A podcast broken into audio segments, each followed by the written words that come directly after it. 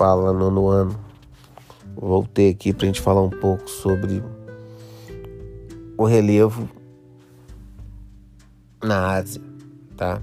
Lembrando que o relevo é a forma da crosta terrestre. Então a gente vai falar um pouco como é a forma da crosta terrestre no continente asiático, tá ok? A Ásia faz parte da Euroásia, o mesmo bloco continental que forma a Europa. Convencionalmente, devido às questões histórico-culturais, os dois continentes são separados pelos montes Urais, cadeia montanhosa que divide a Rússia em dois continentes. Além dos montes Urais, outras cadeias montanhosas destacam-se na Ásia.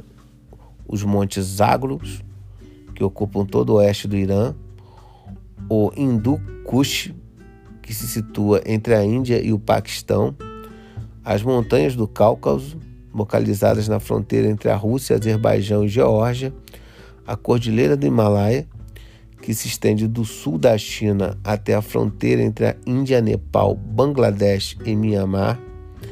Nessa cadeia localiza-se o Monte Everest, o mais alto do mundo, com 8.848 metros de altitude. Vamos ver aqui no mapa abaixo, que está ali na parte mais central, ali mais escura que seria a parte mais alta no planeta. Planaltos. Os planaltos, junto às grandes cadeias de montanhas da Ásia, encontram-se encontram-se extensos planaltos ao norte, oeste e sul, com altitudes que chegam a superar 3 mil metros. As baixas temperaturas nas elevadas altitudes desses planaltos dificultam o assentamento humano.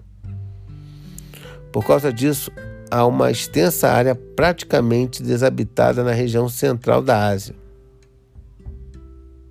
Tá ok? Depois nós passamos para as planícies e solos férteis, que é uma região mais baixa. Em contraste com os elevados planaltos e as cadeias de montanhas, o continente asiático também apresenta áreas menos extensas de planícies propícias ao assentamento humano, tanto pelas condições de relevo como pela disponibilidade de água. Nelas são encontradas ótimos solos para o uso agrícola. Isso ocorre pois os solos das grandes planícies asiáticas são de formação aluvial, ou seja, foram formados ao longo de milhões de anos, pelo acúmulo de sedimentos trazidos pelos rios e depositados nas planícies em razão das inundações. Os sedimentos incluem minerais e nutrientes provenientes de plantas e animais em microorganismos. A decomposição e a compactação desses elementos formam solos férteis e profundos, ricos em sais minerais e humus. Em, algum desses, em alguma dessas planícies originaram-se civilizações que estão entre as mais antigas do mundo, como as dos Sumérios e dos Acádios na planície mesopotâmica dos chineses e na planície do rio Honghe e dos Indos e na planície indogangética. Nas planícies asiáticas encontram-se áreas de maior densidade demográfica do mundo. Quer dizer, nessas regiões onde você tem a maior concentração de pessoas no mundo. Lembrando que densidade demográfica mede o quê? A concentração de pessoas na mesma área tá? Temos também as grandes planícies. A planície dos, dos rios Wangri, que é o chamado Rio Amarelo, e o Yangtze, que é chamado Azul. Ocupa uma extensa área no leste da China. Nela encontram-se os solos mais férteis do território chinês, ocupados por grandes plantações de arroz. No nordeste da China localiza-se a planície da Manchúria, também intensamente ocupada em decorrência de tanto de atividades agrícolas como de atividades industriais e pela presença de grandes jazidas de carvão e de ferro.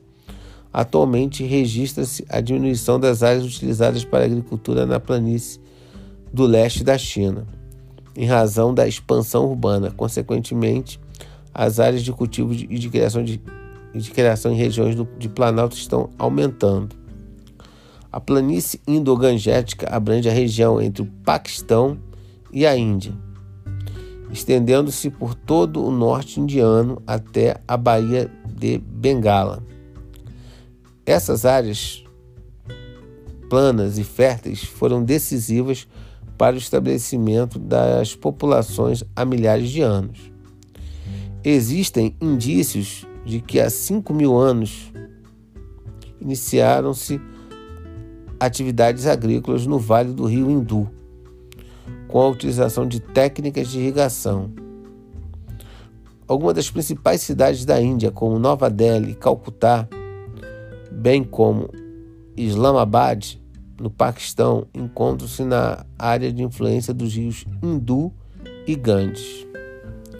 Então, aqui é um pequeno apanhado sobre essa questão